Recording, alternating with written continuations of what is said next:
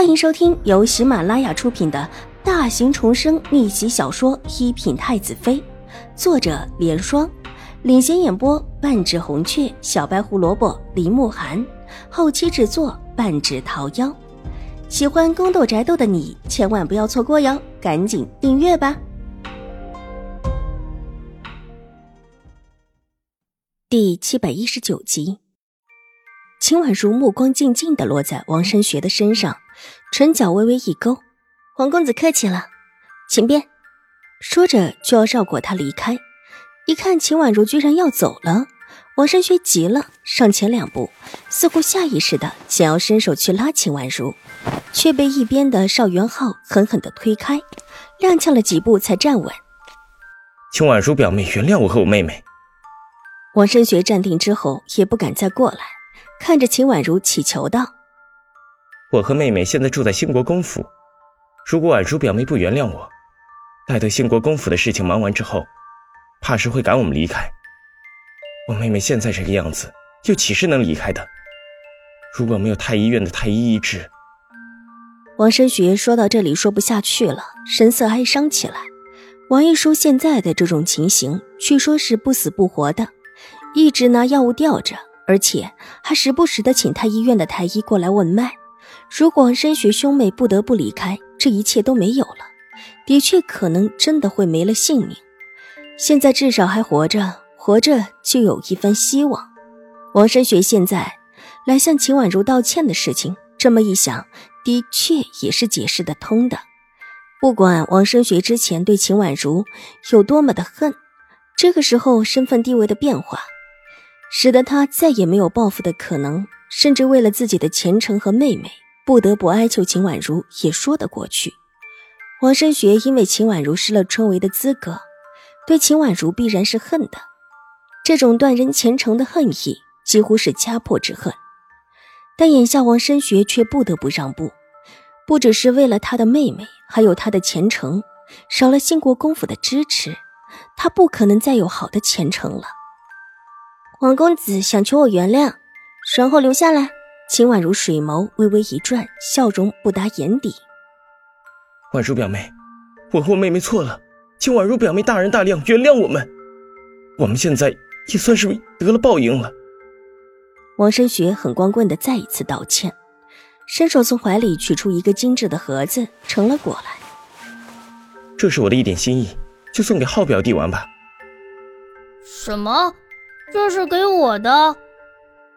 邵元浩看不懂他们之前的事故，这会儿见王申学一脸的求讨的样子，倒是心头一软。以往王申学在兴国公府里看到邵元浩的时候，也是会一直捧着他，而且还时不时的带着一些礼物过来交好他。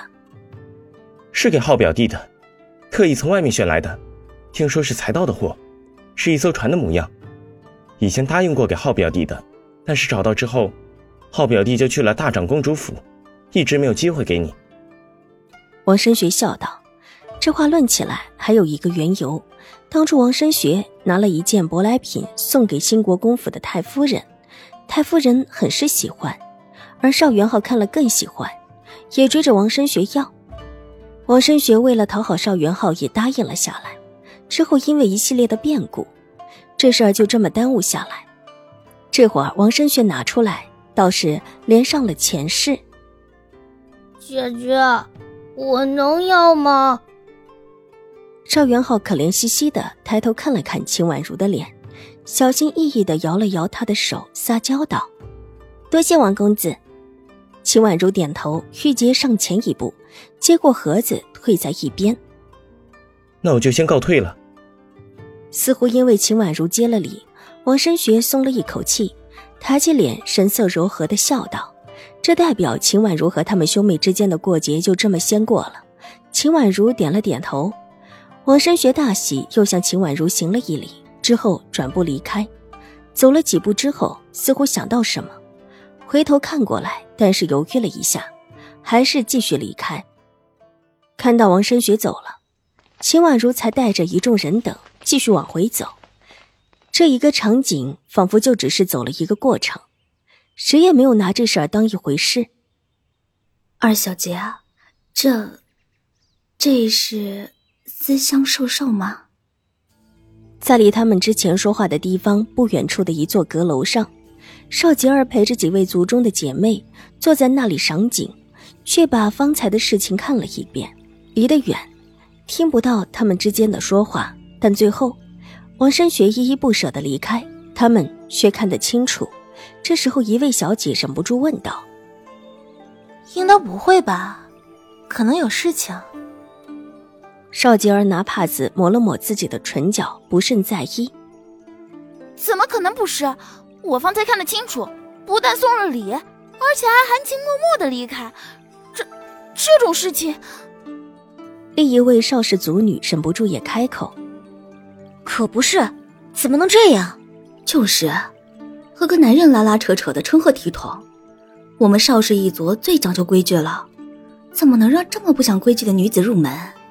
是不是早就勾搭上了？之前就听说这位秦二小姐的名声不太好的。秦婉如一步登天，成为前兴国公世子女儿这件事，惹得邵氏一族的女孩子们又急又妒。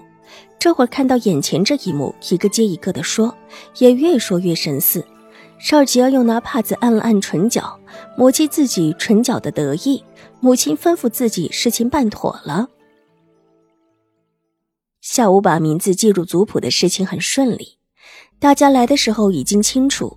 既然兴国公府认下，又有瑞安大长公主的认定，甚至还有一说，说太后娘娘也派了人过来认定过，都认为秦婉如的确是前兴国公世子流落在外面的嫡女。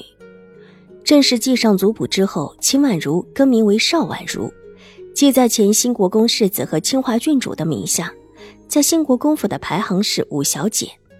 兴国公府一共有三房，全是兴国公太夫人嫡出之子。大房现在只剩下邵婉如和邵元浩，一排行为五，一排行为三。二房就是兴国公正房，生有二女一子，一子一女为嫡出，一女为庶。二女分别排在一和二，子也排在第一。三房夫人生有二女，一子庶出，二女分别排在三和四，子排在第二。本集播讲完毕，下集更精彩，千万不要错过哟。